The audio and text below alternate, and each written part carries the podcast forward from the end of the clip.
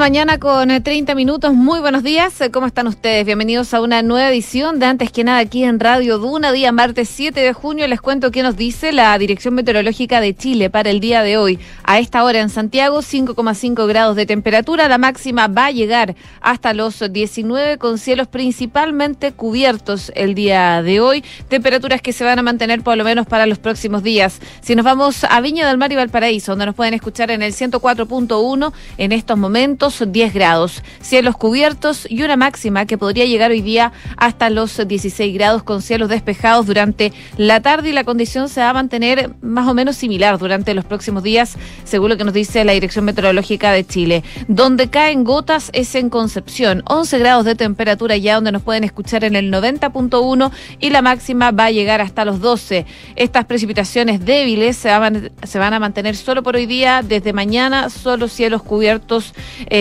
para el pronóstico extendido. Y en Puerto Montt, un poquito más al sur, donde nos pueden escuchar en el 99.7 en Puerto Montt y alrededores 7 grados, máxima de 12.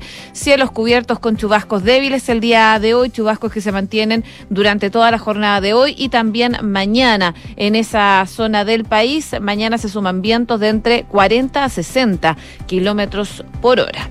Hacemos un resumen de las principales informaciones que están ocurriendo en Chile y el mundo en los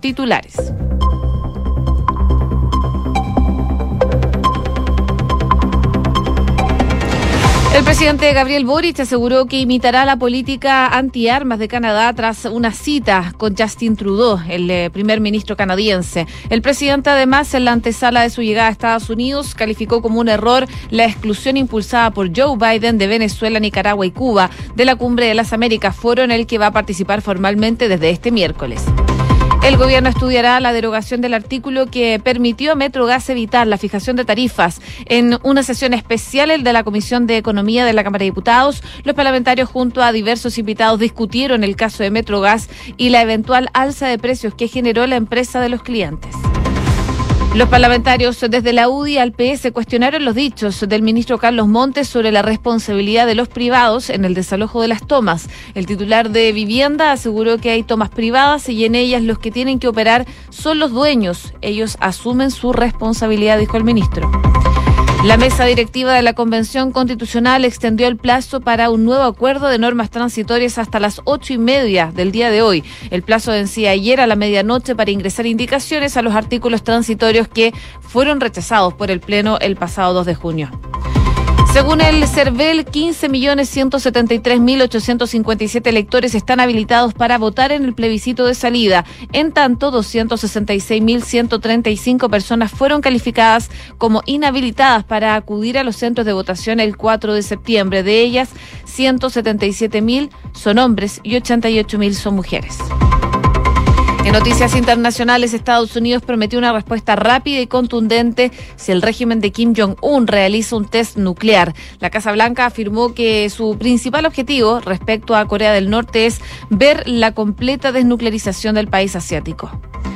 Nicolás Maduro le pidió a Alberto Fernández que convoque una cumbre de la CELAC con Joe Biden. El dirigente chavista afirmó que una reunión del organismo sería una forma de iniciar un nuevo camino, como ha planteado el presidente de México, Andrés Manuel López Obrador, que no va a asistir a la cumbre de las Américas en solidaridad con Venezuela, Cuba y también con Nicaragua. 6 de la mañana con 34 minutos. Comenzamos la mañana informados en Antes que nada con Josefina Stavrakopoulos. Bueno, y durante esta jornada el presidente Boric va a continuar con sus actividades enmarcadas en la gira internacional por Norteamérica tras culminar su visita por eh, Canadá el día de ayer. Así, durante esta jornada, el mandatario sigue su viaje en Los Ángeles, California, donde va a asistir, entre otras actividades, a una presentación de expertos sobre estrategias y políticas para el manejo del agua y la sequía, esto en zonas urbanas. Esta instancia se prevé que se lleve a cabo a eso de la una de la tarde, hora local, a la que va a asistir en compañía del alcalde de Los Ángeles, Eric Gassetti. Eh, luego, al finalizar ya eh, la tarde, el presidente junto a miembros de la delegación nacional que lo acompañan en esta gira van a participar de una mesa redonda con CEOs de empresas estadounidenses. En este encuentro que se llevará a cabo en el Hotel Intercontinental estará presente el ministro de Economía, Nicolás Grau, quien eh, tras la cita va a responder algunas preguntas a la prensa y va a entregar detalles de los diálogos. Finalmente está previsto que el mandatario cierre la jornada eso de las 20 horas eh, con un encuentro que va a sostener con la comunidad chilena residente en la ciudad de Los Ángeles, California. Pero claro, sabemos que esta ha sido una semana bastante movida para el gobierno, eh, para muchos también la semana pasada estuvo marcada por la cuenta pública y al parecer lo catalogan como una buena semana, así al menos lo evidencia la última encuesta CADEM, la cual mostró un alza en la aprobación del mandatario cuyo respaldo llegó al 44% tras un aumento de 8 puntos. Pero esto no fue el único efecto que tuvo la buena performance del jefe de Estado. Hay quienes atribuyen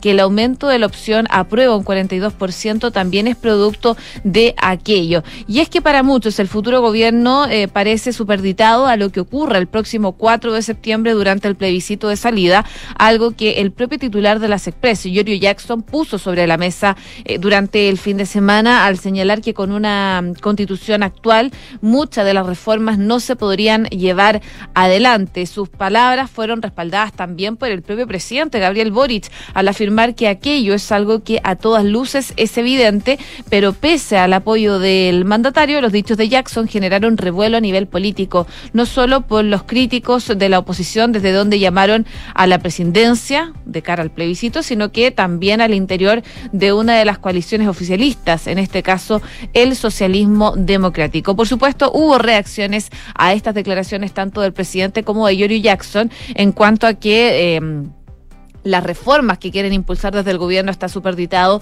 a una actual constitución. Bueno, a propósito, habló el presidente de la Cámara de Diputados, Raúl Soto, aseveró que el ministro de las Express le explicó sus dichos y dice que más bien lo que quería decir es que el caso de que gane la prueba se va a facilitar más la posibilidad de tener herramientas para poder concretar eh, las reformas que está impulsando el gobierno. Escuchemos lo que dijo el eh, diputado Raúl Soto acá en Radio Duna. ¿Qué lo que hay que garantizar?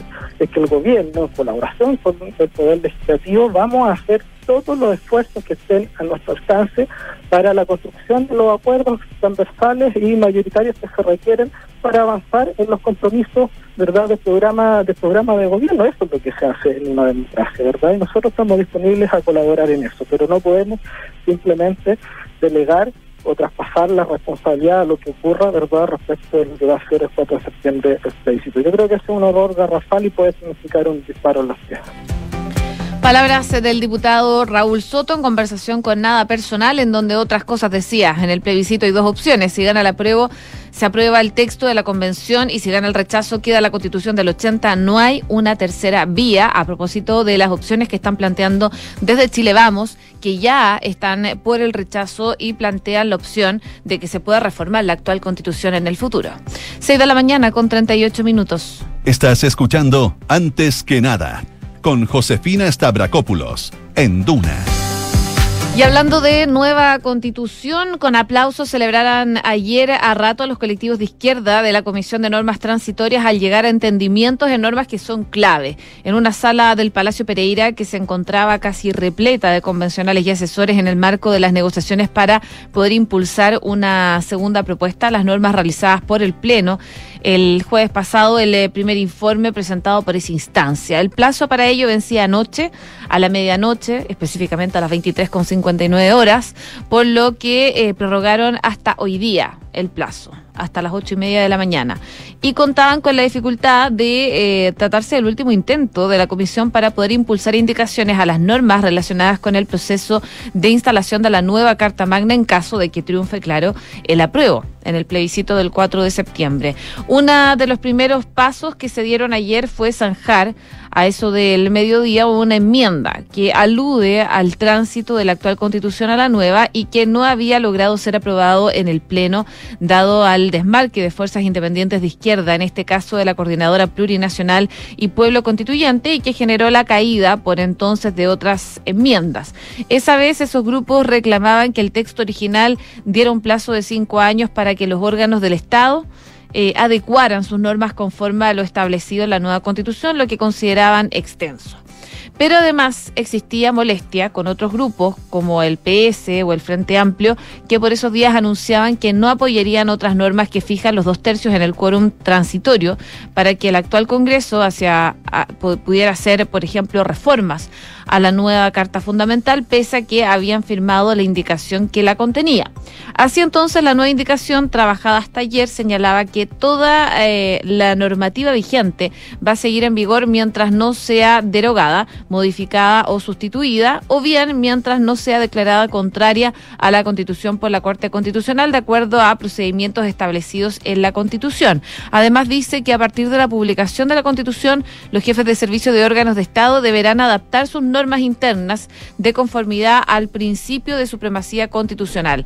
A ese artículo se le agregó otro párrafo que había sido clave para la mm, apertura de independientes de izquierda en las siguientes enmiendas. Se trata de uno que daría retroactividad a una norma aprobada por el Pleno sobre la iniciativa popular de derogación de ley la que exige para la presentación de una iniciativa del respaldo de un grupo de ciudadanos habilitados para sufragar equivalente al 5% del último padrón electoral. Ha sido parte de lo que se ha analizado hasta la tarde de ayer. También los convencionales mantenían una redacción de la norma que fija el calendario electoral casi idéntico a su propuesta original. Así, en ella se plantea que el periodo presidencial iniciado en marzo de este año termine el 11 de marzo del 2026, día en que iniciará el próximo periodo presidencial. Dicha elección se indica se realizará en noviembre del 2025. A su vez, se añade que la legislatura ordinaria inicia el 11 de marzo del 2022 y termina el 11 de marzo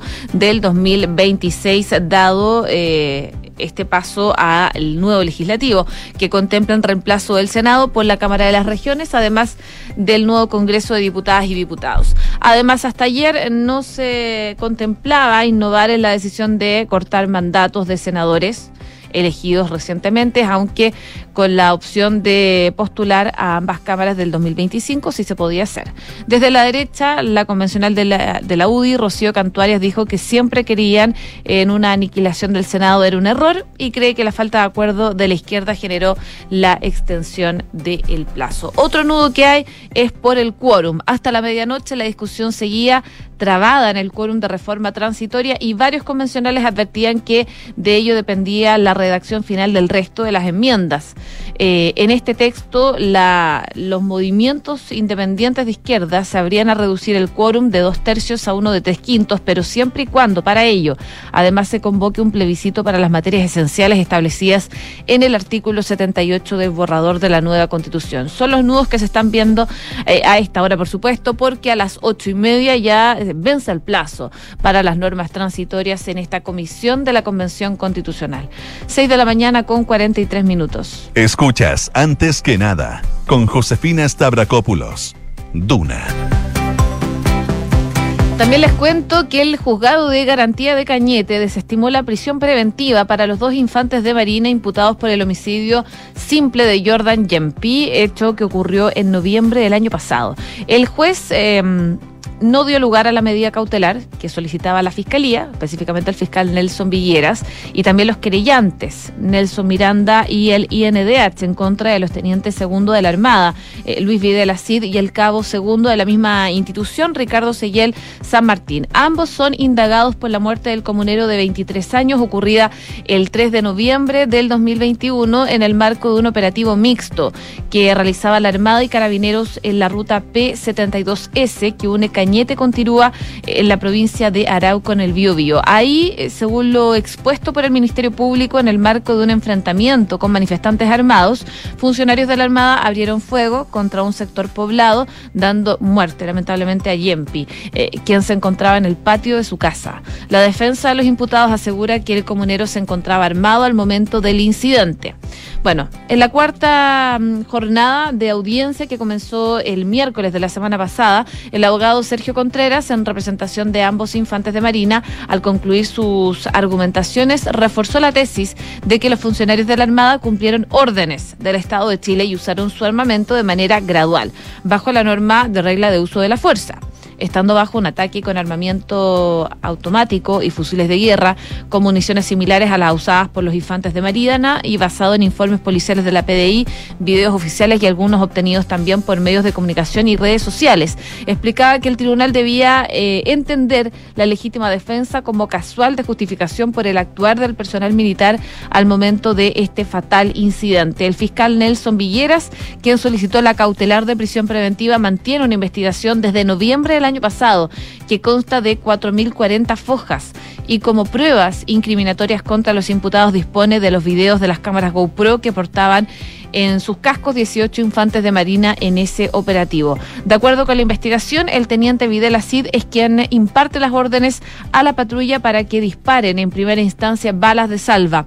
Al no lograr que un individuo que estaba perpetrando eh, en un paradero del lugar que no permitía el avance de los militares, salieron de su escondite, ordena el cabo Seguiel San Martín disparar en cinco oportunidades hacia la parada de su, de su fusil calibre 5,56. En ese momento, dice, hay un impacto que hiere mortalmente a Jordan Yempi, quien se encontraba a una distancia de 115 metros. Es parte de la investigación que se está desarrollando, pero en concreto el juzgado de Cañete desestimó por el momento la prisión preventiva para los infantes de Marina imputados por el homicidio del comunero mapuche. 6 de la mañana con 46 minutos. Estás en Antes que nada con Josefina Stavrakopoulos.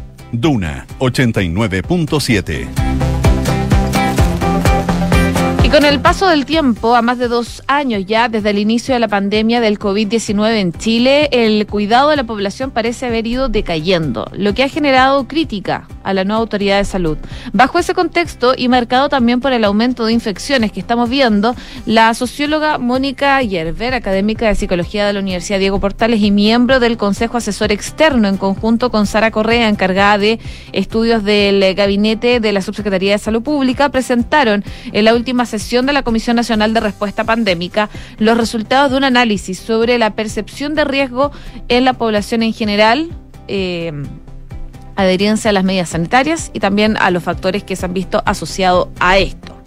Bueno, hicieron eh, este estudio para comprender qué explica finalmente el cumplimiento de las medidas sanitarias. Y ahondan y dicen que les preguntaron a las personas si se lavaban, por ejemplo, las manos por más de 20 segundos, si evitaban juntarse con muchas personas o si utilizaban mascarilla.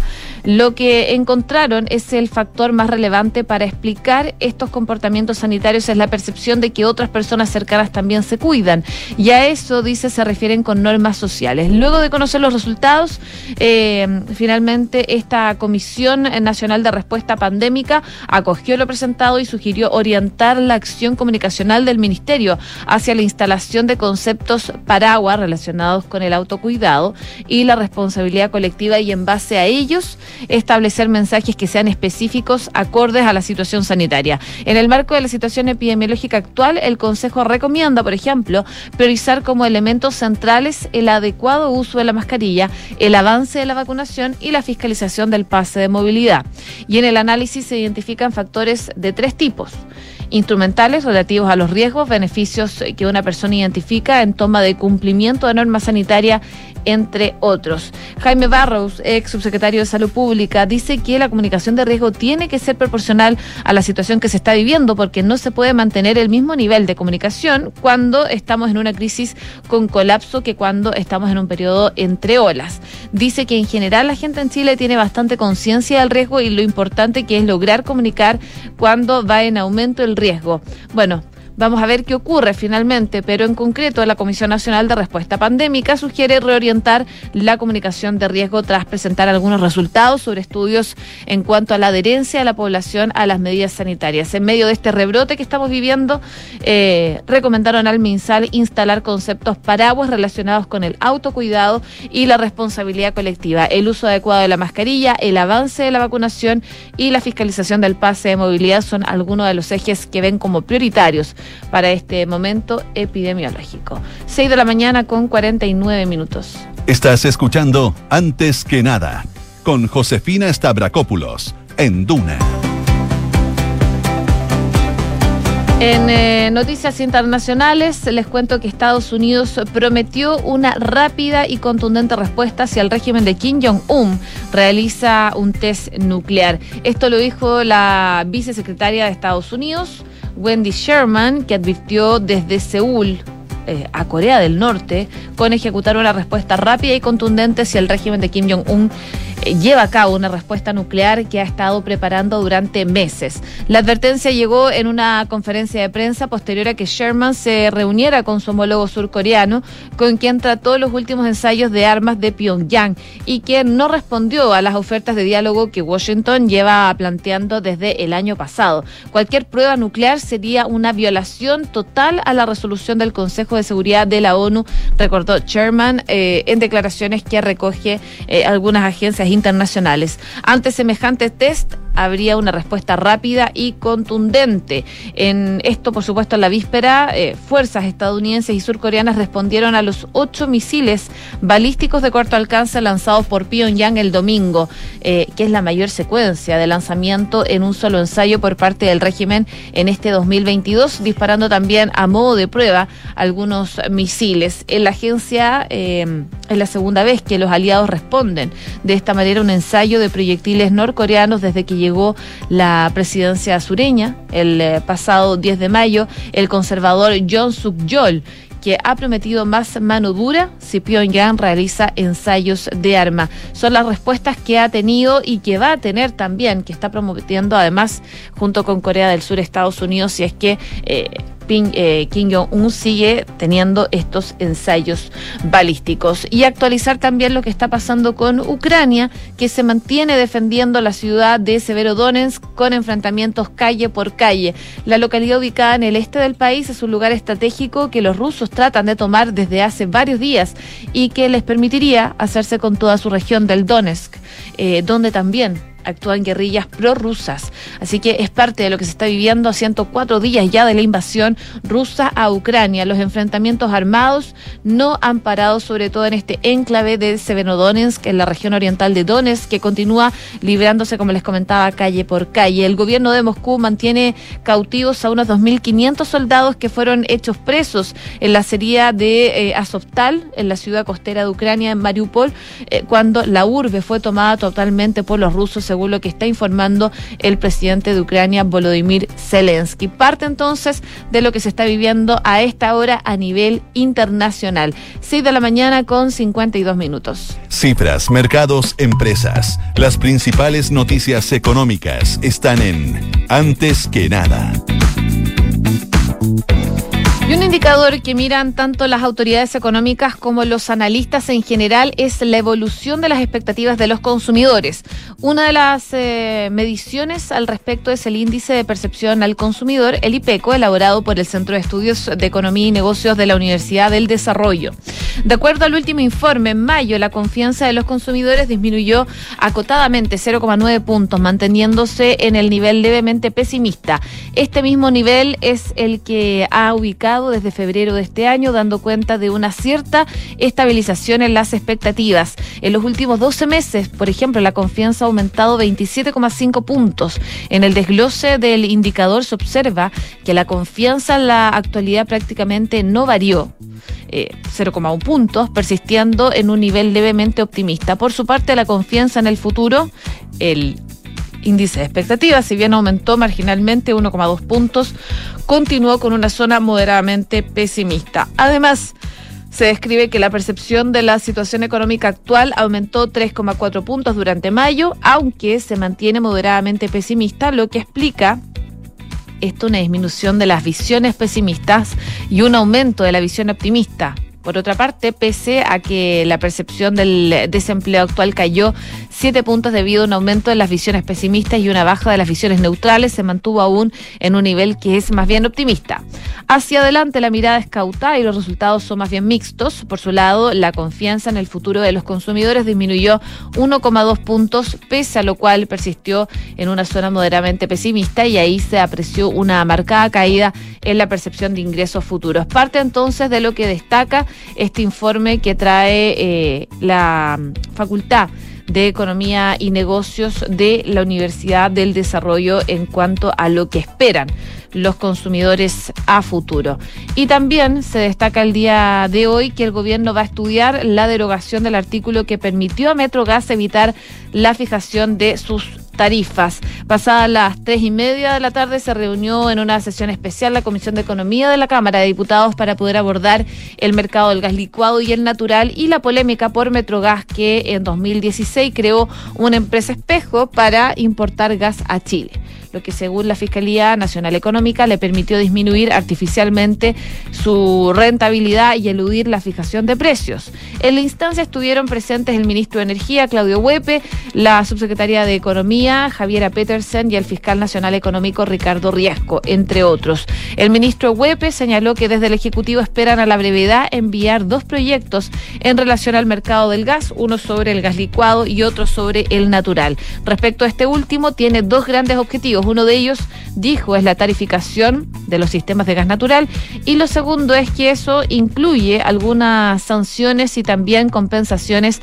para los casos en que no se cumpla con la regulación. La medida fue anunciada la semana pasada en su cuenta pública por el presidente Gabriel Boric. El ministro dijo que deberían estar presentando la de gas licuado de petróleo en las próximas semanas y luego una semana después deberían estar presentando el de gas natural. En particular, el de gas natural que es el que más preocupa en este momento, se basa en un informe de la Fiscalía Nacional Económica. 6 de la mañana con 56 minutos. A esta hora en Santiago 5,3 grados de temperatura. La máxima va a llegar hasta los 19 el día de hoy acá en la capital. Y les cuento que sabías que puedes comprar de forma anticipada los servicios funerarios de María Ayuda. Entrégale a tu familia la tranquilidad que necesitan y estarás apoyando a cientos de niños de la Fundación María Ayuda. Convierte el dolor en un acto de amor. Cotiza y compra en www.funerariamariaayuda.cl. ¿Y sabías que en Banco Consorcio tienen una cuenta vista que te hace ganar intereses solo por tener saldo en ella? Bueno, puedes conocer más en Banco Consorcio, ahorrar ganando intereses. Pide tu cuenta más en consorcio.cl. Bien, a continuación, Dunan Punto junto.